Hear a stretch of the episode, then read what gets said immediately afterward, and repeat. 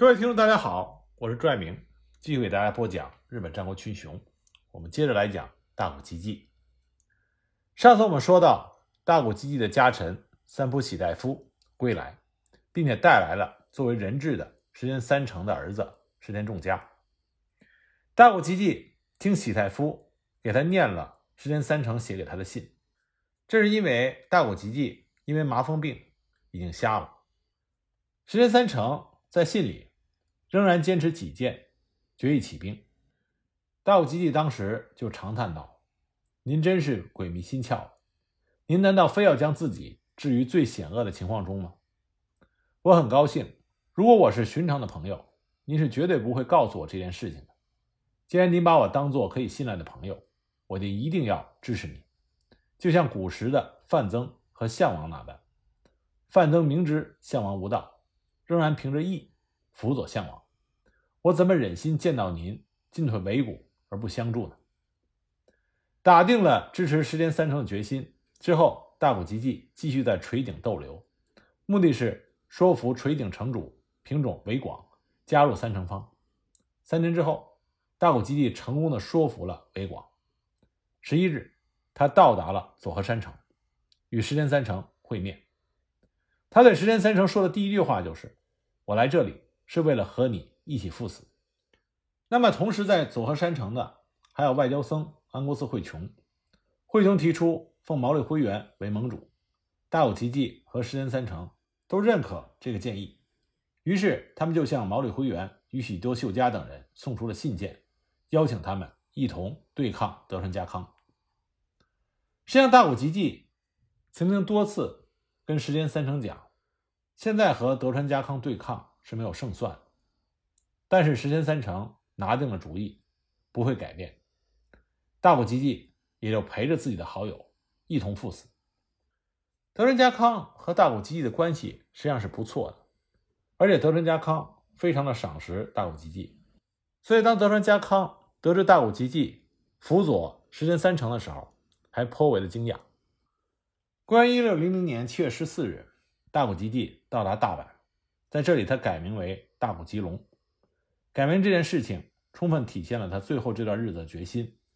我就是为了赴死而来的，不是为了自己的名利，而是为了朋友之意、君臣之意，来到了大阪。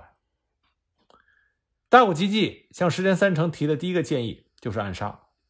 他选中了石田三成身边的加贺井重望，要他以秀赖使臣的名义觐见德川家康，见机刺杀，并且许诺给众望子孙美浓一国的领地。还向秀赖要到了发给众望的朱印状。不过，当众望到达江户的时候，德仁家康托病不出，仅命自己的家臣本多正纯接待。无法见到家康的众望，无奈只好返回。结果在三河碰到了进军会津途中的枯尾吉晴和水野忠重两个人，双方在酒席上发生了纠纷，结果众望中重死亡，吉晴重伤。事后发现了众望怀中的朱印状，才明白他此行的目的。从这件事情上，我们也看出来，大谷吉继对于与德川家康正面交锋并不看好，他想通过对德川家康的刺杀这种骑兵之计来取得胜利。不过剑走偏锋往往需要充足的时间准备，还需要运气，这两个因素都不在大谷吉继和石田三成这一边。七月十七日，大阪诸将进行了军事会议，发布了讨伐德川家康的檄文，向德川家康宣战。响应檄文的有小西行长、织田秀信、上杉景胜、佐助义重、岛津义弘、长野我部胜亲、小岛山秀秋等大名。那么，因为主要参战大名都来自于西国，因此称之为西军。相对的，德川家康方被称之为东军。西军军事会议制定的第一个目标就是鸟居元忠守卫的福建城。七月十九日，西军主力八万进军开始攻击福建城。大谷吉继率领两万人进军敦贺，牵制北路的前田利长。七月二十日，大谷吉继送信给信浓的真田昌幸，也就是他的亲家，要求真田昌幸加入西军。数日之后，得到了肯定的答复。八月一日，福建城被攻克，大谷吉继受命向北进军。这个时候，大谷吉继又运用了他强力的外交手腕，劝得丹羽长重、山口宗永、上田重安等北国大名加入了西军。八月三日，传报大胜四城被前田军攻克，山口宗永战死。大谷吉继仰天长叹，说：“山口父子乃是北国无双的勇士，他们的死是我的过错。”于是他命令全军加速向北之庄城。行进。这个时候，西军的京畿高次得知德川家康发兵，感觉情况不妙，就以旧病复发为借口，无法继续征战，擅自领兵回到了敦贺，然后就投奔了东军。大谷吉继也知道没有办法与前田利长的大军抗争，所以他又想出了一个计策，向前田利长发送了伪情报，说大谷吉继的两万大军。正趁着前田利长出阵越前，从海路杀奔加贺去了。前田利长信以为真，赶忙退往金泽。大谷吉继趁此机会就加强了越前的防卫。八月二十四日，大谷吉继接到石田三成的要求，希望他能够进军美浓，于是他命令丹羽长重负责北国的防卫，率领大军匆匆赶到了美浓。九月三日，大谷吉地率军。到达了关原的山中村，受命在此地布阵。两军在关原附近对峙，等待各自的援兵，也暗地里进行调略收买。石田三成素来没有好的人缘，起事的时候就应者寥寥。此时他的阵中暗通德川家康者不在少数。这个期间，德川家康以十二万担的领地相诱，想要拉拢大谷吉继。但是被一口回绝。在西军大将中，在充斥着阴谋和叛变的关原之战中巍然不动、被殉身于时间三成的，只有大谷吉继一人而已。九月十三日，小岛山秀秋突然不服从调度，移军到松尾山。十四日，大谷吉地带着家臣三浦喜太夫来到小岛山秀秋的阵中，对秀秋晓之以理，动之以情，诱之以利。秀秋终于回答说：“我受故去的太阁大人厚恩，今日正思报答，怎么会与敌军内应呢？阁下请放心吧。”并且写下了忠于秀赖的誓文。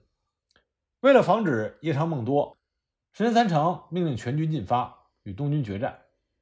大谷吉继邀请了前田昌幸加入西军，此时收到了奇效。东军的德川秀忠部在上田城被阻碍。没有能够及时的到达关原战场，在关原战场上，西军的兵力八万四千，东军为七万四千，西军在兵力上占有了优势。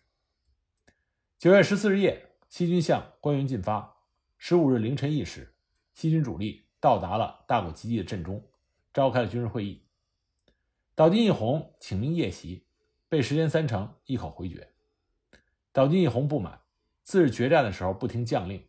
只等到西军几乎完全崩溃的时候才出击，而德川家康在凌晨二时得知西军的行动，也出阵前往关原。凌晨四时，西军完成了布阵；七时，东军也完成了布阵。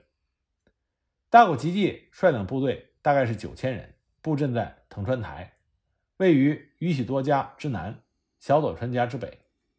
由于准备时间比较充分，西军就抢占了。南宫山、松尾山等三个制高点，而东军则被三面包围，挤在中央的盆地里。只需一夹击，东军腹背受敌，战败乃是情理之中。不过，不知道是不是大谷吉继心有所感，当时出阵的时候，大谷吉继穿得非常的隆重，也许他已经感觉到这将是他人生中最后的时光。早晨八时，锦衣执政队的火枪手向宇喜多秀家队开枪。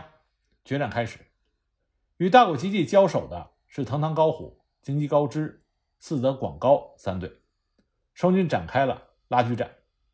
九时，小西行长队崩溃，小西行长逃离了战场。十点，西军的主将石田队开始交战，德川家康的本队也投入战斗。到了上午十一时，石田三成一看时机已到，燃起狼烟，命令全军攻击。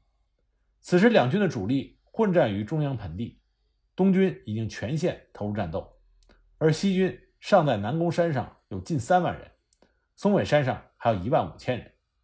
如果这个时候出动的话，胜负也就见分晓了。那么结果，南宫山上毛利家的大将吉川广家按兵不动，他们不动，那么一同在南宫山布阵的长东五部胜亲、安国寺惠琼和长书正家也不敢动。因为他们怕自己一动，毛利家从背后突袭自己，所以只好一遍又一遍地派使者催促毛利家出兵。就这样，南宫山上的三万大军，你不动，我也不动，成为了观望。